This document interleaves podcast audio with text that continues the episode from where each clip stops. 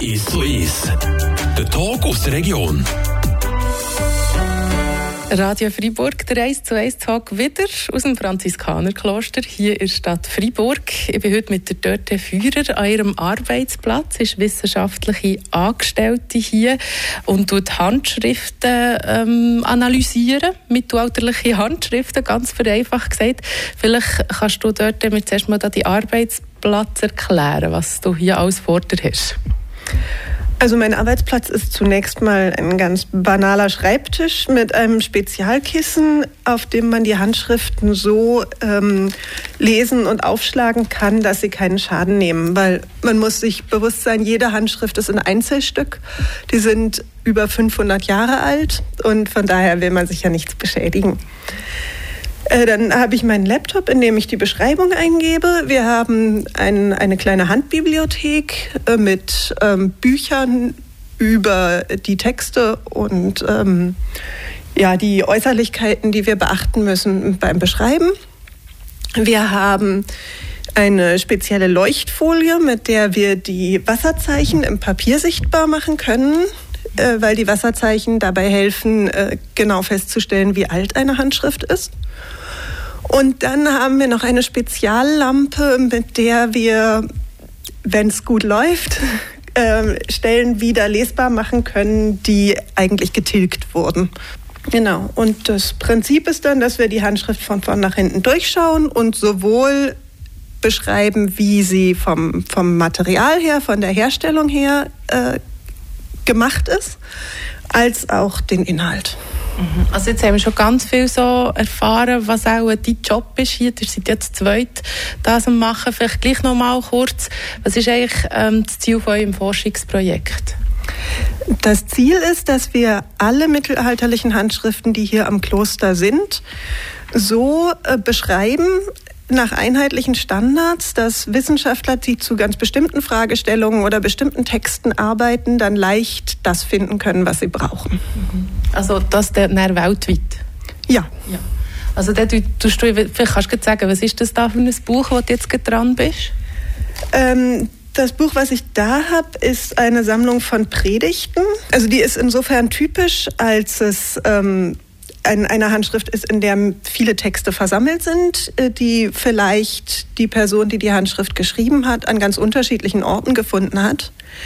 Ich glaube auch, dass es zwar eine Person geschrieben hat, aber nicht alles zum gleichen Zeitpunkt, mhm. ähm, sondern dass da jemand Predigten gesammelt hat und die dann zusammengeführt hat in diesem Band. Und du hast gesagt, Wasserzeichen. Hat es jetzt da noch Wasserzeichen? Genau, also äh, das Papier, das wurde in äh, Sieben geschöpft aus so einer matschigen Masse. Mhm.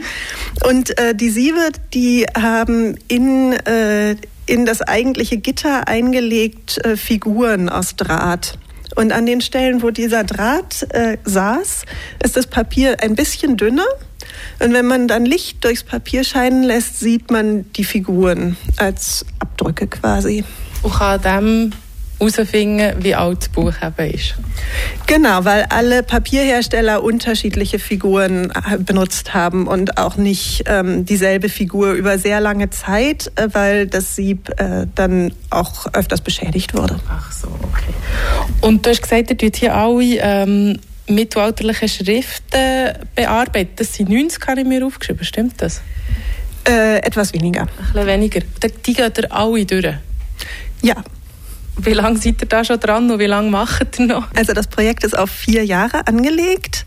Das klingt erstmal wahnsinnig viel, aber man muss sich bewusst sein, dass ähm, wie ich es schon jetzt für diese Handschrift gesagt habe, die Handschriften nicht einen Text enthalten, sondern die enthalten verschiedene Texte in verschiedenen Zeiten geschrieben, teilweise von verschiedenen Personen mit verschiedenen Absichten.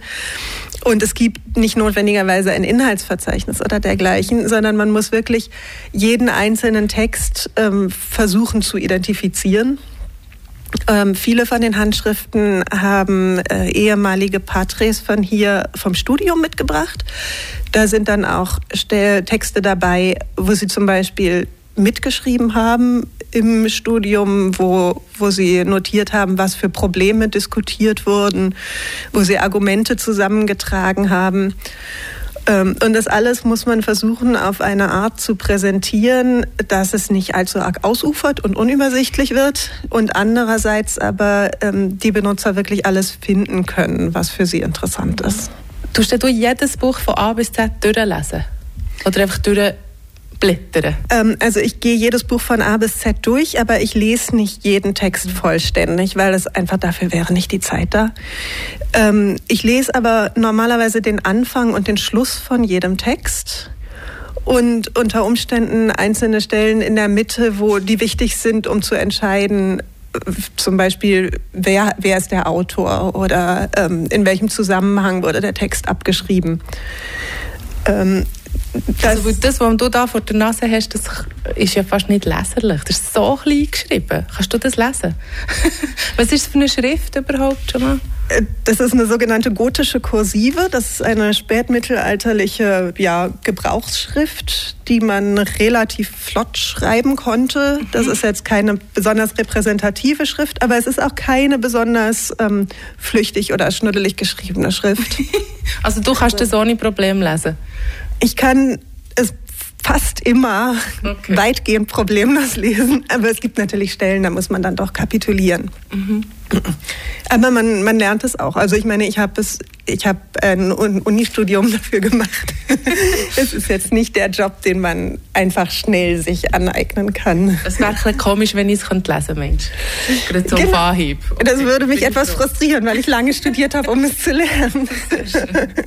Also gut, dann sind wir froh. Ich mache euch dann ein Foto, liebe Hörer, Hörerinnen, dass ihr könnt, äh, mit mir mitempfinden wie unleserlich die Schriften sind.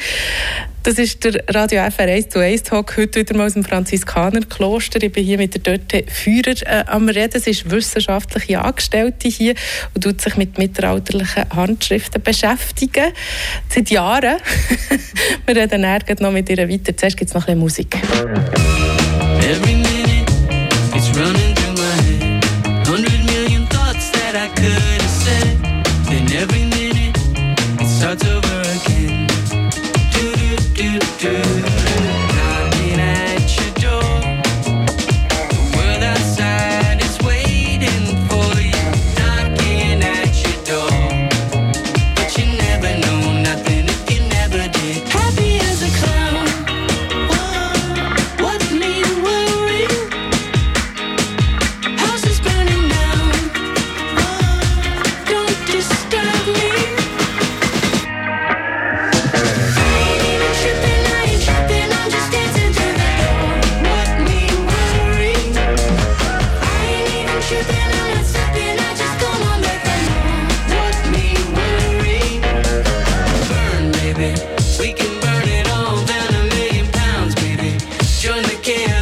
feel it's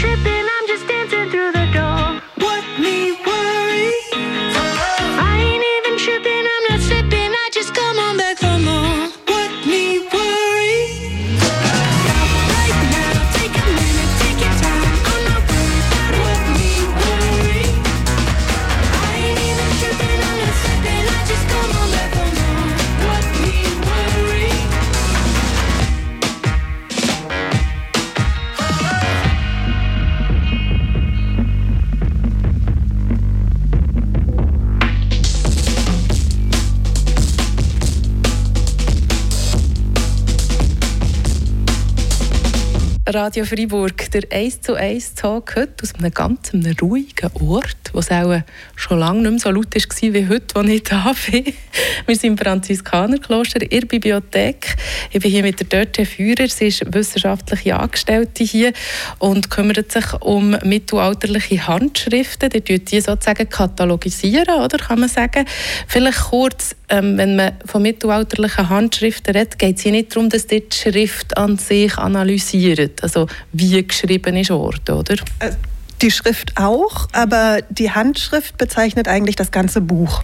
Und da schauen wir die Schrift schon an, aber auch natürlich den Inhalt. Ähm, und natürlich auch Dinge wie den Einband, das verwendete Papier, die Verarbeitung und noch viele andere Punkte. Und hast du da auch schon Momente gehabt, wo du etwas entdeckt hast, wo, wo recht bedeutend ist, sei es für dich persönlich oder ähm, wissenschaftlich gesehen? Also was mich persönlich besonders anspricht in dieser Sammlung ist ähm, der eine mittelalterliche Pater, dessen Persönlichkeit sich so richtig wiederfinden lässt. Das ist jemand, der hat nicht nur ähm, irgendwelche feststehenden Predigtsammlungen oder etablierte Texte zusammengetragen, sondern er hat auch alle seine Notizen praktisch mitgebracht. Da sind Schulübungen dabei aus seiner, man würde sagen, Grundschulzeit. Da sind Notizen aus seiner Uni-Zeit dabei. Da sind Notizen teilweise drin, die gar nicht zusammenhängen. Mal was über seine Geldausgaben und dann wieder was, wie er Latein gelernt hat, kann man daran sehen. Das ist wirklich spannend, weil man die Persönlichkeit so genau zu fassen bekommt. Und dort Zeit auch immer recht äh, mit der Fahrt, kann ich mir vorstellen. Also weißt, bist näher, wenn du in einem Buch bist aus dem 16. Jahrhundert, bist du wie in deinem Kopf auch dort. Man kriegt einen ganz anderen Eindruck von der Zeit. Also häufig äh, wird ja das Mittelalter wie so eine Art dunkle Epoche dargestellt mit eben Hexen und Pest und allem Möglichen. Und wir bekommen die lebendige Seite mit und auch die, die spannende Seite, weil der Raum für Diskussionen war sehr weit. Man konnte Fragen stellen, wo man jetzt spontan sagen würde, das ist ja total äh, antichristlich oder so. Aber es war möglich, das zu diskutieren. Man musste sich praktisch in einem bestimmten Rahmen bewegen. Man musste klar machen, dass das ein Gedankenspiel ist. Und dann konnte man praktisch über alles reden. Wie bist du selber zu diesem Job gekommen, persönlich? Also was hast du studiert zum Beispiel? Studiert habe ich Mittellatein das ist eben sowohl die Sprache als auch die Literatur, äh, das, die auf Latein existiert hat in mittelalterlichen Europa. Und äh, hergekommen bin ich mehr oder weniger durch Zufall. Also es war ein Handschriftenbearbeiter ausgefallen und dann bin ich dann an seine Stelle getreten sozusagen. Aber du bist schon vorher zu Freiburg am Arbeiten, oder? Bist du von Deutschland direkt hierher gekommen? Äh, nein, ich habe meine Doktorarbeit an der Uni Zürich geschrieben und äh, auf dem Weg bin ich dann angesprochen worden. Gut, jetzt äh, haben wir vorhin schon äh, von deinem Arbeitsplatz geredet, aber drei Bücher haben wir gar nicht angesprochen. Und zwar sind das da was? Wörterbücher oder was sind das? Nein, es ist eine Art Nachschlagewerk, in dem man Textanfänge findet von mittelalterlichen Predigten, weil wir versuchen, jeden Text in einer Handschrift zu identifizieren. Und in dem Augenblick, wo ich sagen kann, der hat in diesem Werk folgende Nummer, ist für alle anderen Forscher total klar, welcher Text das jetzt ist. Wo ich noch gerade ein bisschen Mühe habe, ist mir konkret vorzustellen, in welchem Moment das irgendjemand auf der Welt den wird brauchen, was ihr jetzt da macht, während vier Jahren. Vielleicht kannst du das noch konkret sagen. Also du hast jetzt das Buch, du hast das katalogisieren und er. Also ähm, der Gedanke ist, dass man auf ganz vielen verschiedenen Wegen zu unserem Katalog kommt. Der wird online veröffentlicht, er wird online durchsuchbar sein. Ähm, und wenn jetzt zum Beispiel jemand über einen bestimmten Autor arbeitet, dann kann er schnell finden mit einer Internetsuche, dass in, in dieser Bibliothek hier ein Text von diesem Autor ist. Oder angenommen, jemand arbeitet über den Lateinunterricht im spätmittelalterlichen äh, Freiburg dann äh, kann er über unseren Katalog herausfinden, dass hier Texte sind, an denen man sehen kann, wie Latein gelernt wurde. Oder jemand arbeitet über die Lebenswirklichkeit der mittelalterlichen Gläubigen, dann kann er hier in Predigtsammlungen schauen, was für Themen besprochen wurden, was die Leute bewegt hat. Jetzt kann ich mir das vorstellen. Merci vielmals. Sehr gute Beispiel. Warum macht man das hier im Franziskanerkloster? Macht man das überall in vergleichbaren Klostern oder hat das doch noch eine besondere Bedeutung? Ähm, es ist eigentlich der Gedanke, dass möglichst alle Handschriftensammlungen wissenschaftlich beschrieben werden sollen. Ähm, aber natürlich, wo es dann tatsächlich gemacht wird, hängt auch von besonderem Engagement von Einzelpersonen ab. Also ähm, hier für unser Projekt müssen auch die Besitzer der Sammlungen dann Gelder finden die Hälfte von unserer Arbeit wird finanziert durch die äh, Schweizerische Akademie der Geisteswissenschaften. Aber die andere Hälfte, da muss man Drittmittel finden. Und das ist natürlich mit, mit Arbeit und ja, wirklich Interesse, Engagement, äh, Begeisterung verbunden, dass jemand sich daran macht. Und deshalb ist es schon wirklich eine besondere äh, ja, Leistung auch für die wissenschaftliche Gemeinschaft, dass das Kloster die Mühe auf sich genommen hat. Merci vielmals, dort der Führer, ähm, wissenschaftliche Mitarbeiterin hier im Franziskanerkloster in der Bibliothek, die sich eben mit diesen mittelalterlichen Schriften ähm, beschäftigt. Ja, gerne. Ich freue mich, dass du dich interessierst und die Hörer hoffentlich auch. Der Tag aus der Region ist so ist. Aus Podcast auf der News App Frapp.